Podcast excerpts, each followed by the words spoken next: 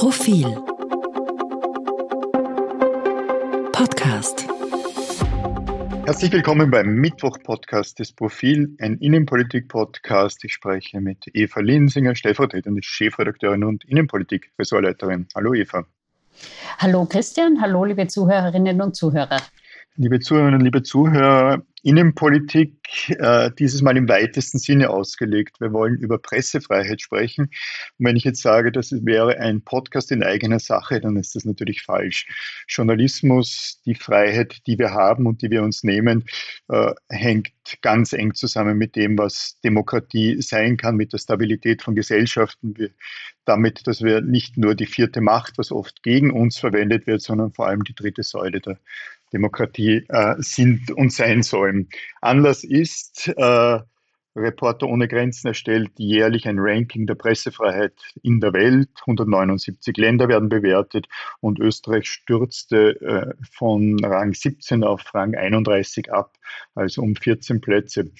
Eva, beginnst du mal?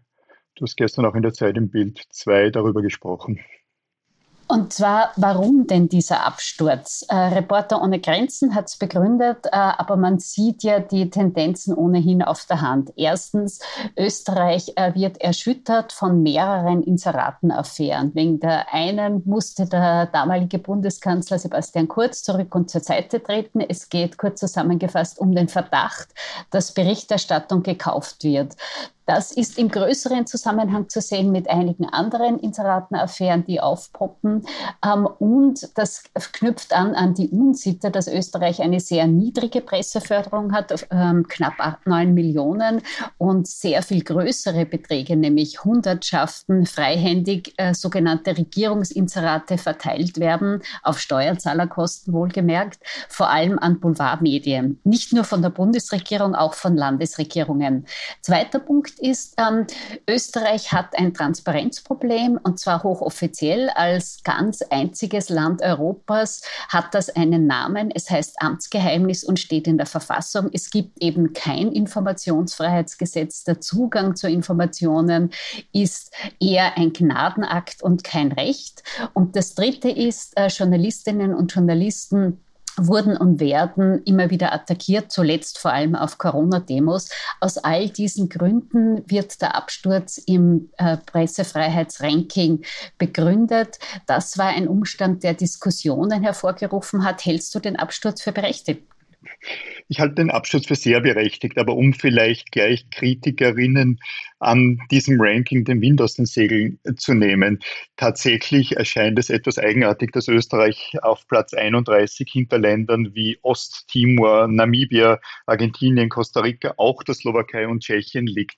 Das heißt, die Tatsache, dass wir hinter diesen Ländern liegen, mag auch daran liegen, dass die dass äh, die Beobachtung von Österreich eine intensivere ist und dass hier möglicherweise sogar strengere Maßstäbe angelegt werden. Aber äh, der Absturz von Platz 17 auf, auf Platz 31 ist mehr als gerechtfertigt. Du hast viele dieser Gründe genannt.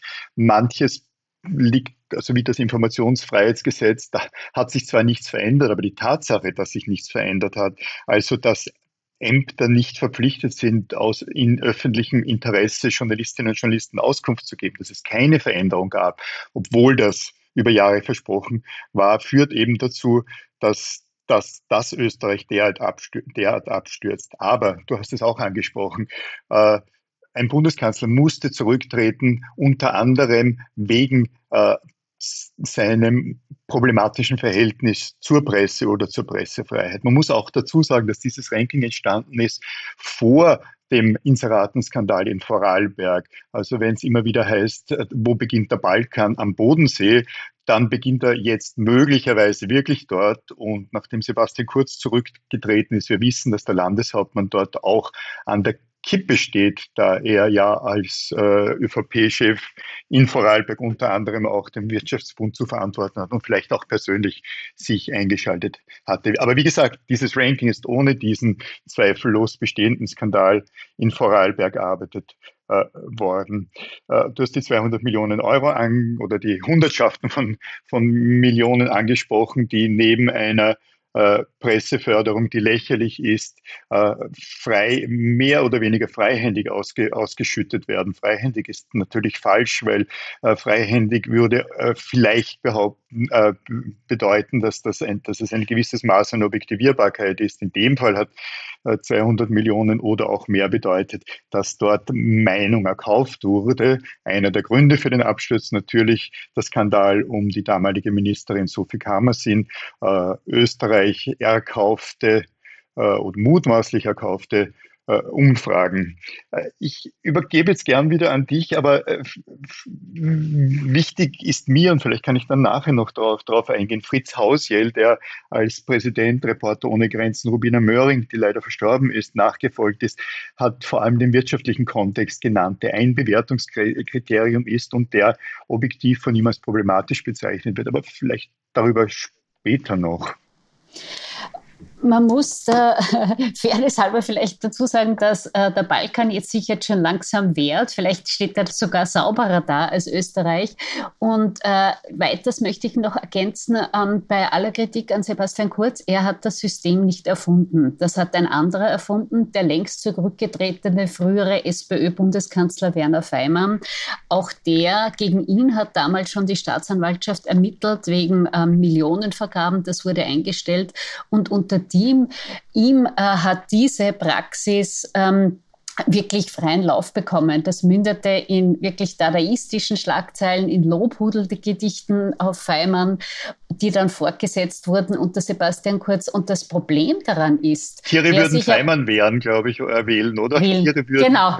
Oder im, in, äh, im Ausland lieben sie den Wonderboy. Äh, bei Sebastian Kurz oder äh, glatt ist der Feimann wie ein Aal. Nein, er ist sozial. Also ein wirkliches Gedicht.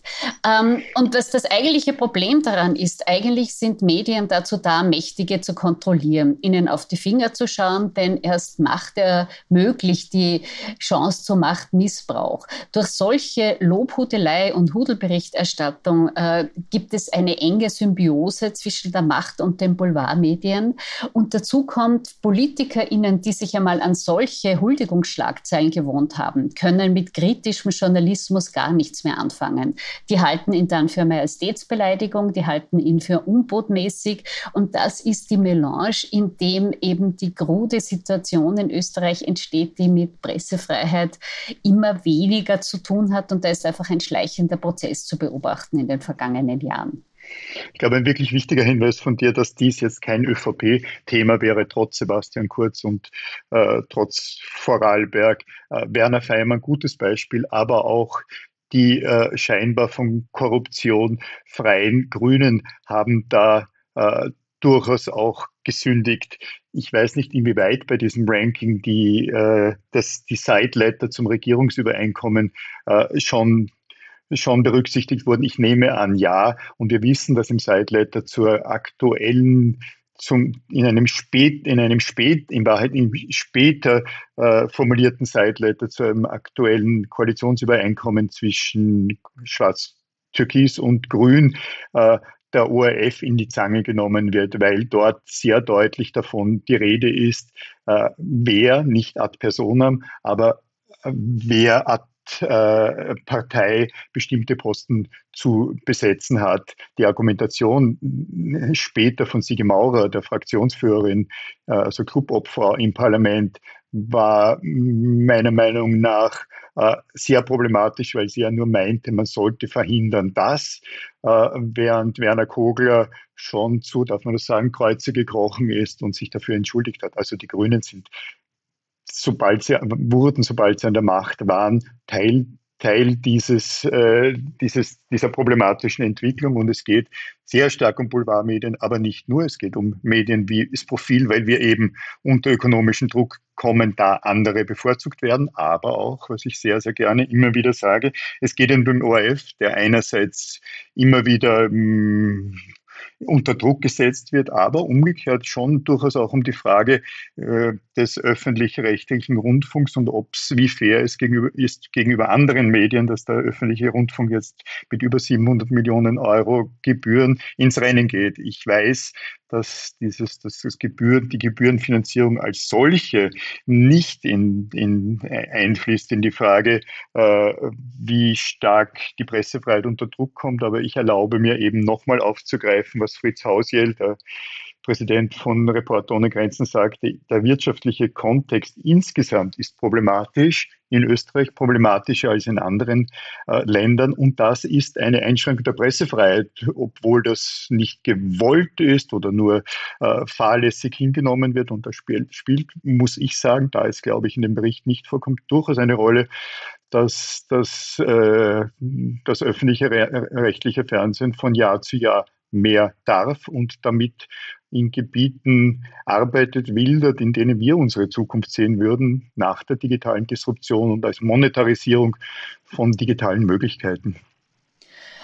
Und dazu kommt noch eine Schieflage. Es wurde ja in den 1970er Jahren gleichzeitig die Parteienförderung und die Presseförderung ins Leben gerufen, beide aus hehren Motiven. Es gibt gute Gründe, warum Parteien gefördert werden sollen und eben nicht sich reiche Politik kaufen sollen.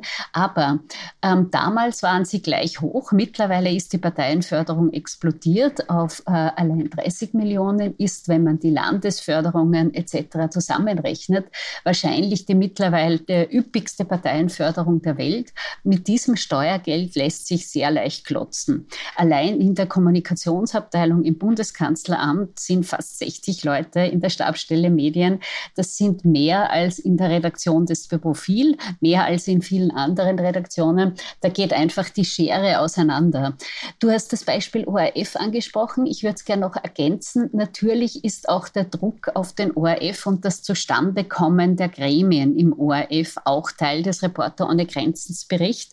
Ähm, die Grünen haben mitgespielt. Im Sideletter werden die ORF-Gremien aufgeteilt, wer da die Führung bekommen soll. Jetzt wurde gerade der Publikumsrat äh, bestellt. Es geht auch um andere ORF-Gremien und dass da Druck ausgeübt wird, ist manchmal unübersehbar, auch in den Chats ähm, nachlesbar und auch in den Sidelettern nachlesbar. Und einen letzten Punkt, den ich noch machen würde, gern. Ich finde diese Ignoranz jetzt von Seiten der Regierung, von der Medienministerin Raab, auch von der Mediensprecherin Blimlinger, die haben beide gestern so Pflichtaussendungen gemacht, aber eigentlich so Routineaussendungen, aber eigentlich müssten bei diesem Ranking alle Alarmglocken schrillen. Es ist ein glattes Nicht genügend für die Regierung und es ist nicht das erste. Im, im Winter ist Österreich im Demokratieranking abgerutscht wegen Korruption, wegen Druck auf Medien. Und wenn wir nicht auf dem Weg in eine Bananenrepublik sein wollen, dann wäre es jetzt dringend erforderlich, etwas zu tun du sagst, das Problem ist nur, ich sehe bei kaum einer Partei, vielleicht etwas stärker bei den Neos und bei den Grünen, aber bei kein, kaum einer Partei jetzt ein vordringliches, ernsthaftes Interesse daran, dass Medien stark und zukunftssicher äh, funktionieren und funktionieren werden. Du hast die Aussendungen äh, genannt. Äh, bei der Aussendung von Frau Blimlinger bzw. den Grünen habe ich Ähnliches empfunden, wie du das auch hast. Das Problem ist, du sprachst Susanne Raban, die als, Raban, die als Kanzleramtsministerin auch für Medien zuständig ist. Die Halbwertszeit der Medien Beauftragten in der Regierung, also Medienministerinnen, ist sehr kurz. Das war eine Zeit lang Thomas Trotzter, der nichts zusammengebracht hat. Es war Gernot Blümel. Jetzt ist es eben Susanne Raab. Wahrscheinlich habe ich den einen oder die andere auch vergessen. Und äh, Susanne Raab ist tätig. Es scheint ja auch ein Anliegen zu sein, aber man merkt natürlich deutlich, äh, wo die Grenzen dessen sind, was sie tun kann und was sie tun will. Also sie wird zum Beispiel jetzt das Thema öffentlich ORF-Gebühren äh, nicht, nicht direkt angehen. Der FÖZ, die Vereinigung österreichischer Zeitungen, ist in sich manchmal geeinter, manchmal weniger geeint, weil die Interessen unterschiedlich sind. Allerdings von dort, ich darf dort im Vorstand sein, äh, sicher ist, dass der FÖZ schon, schon äh, sieht, wie problematisch die die nicht kodifizierte Presseförderung in der von dir genannten äh, mehreren hunderten Millionen umfassenden Summe durch Werbung und Inserate, also die, der FÖTS und die, die, die privatrechtlichen Medien sehen das Problem natürlich äh, ganz stark. Ich glaube nicht und nicht mehr daran, dass, dass äh,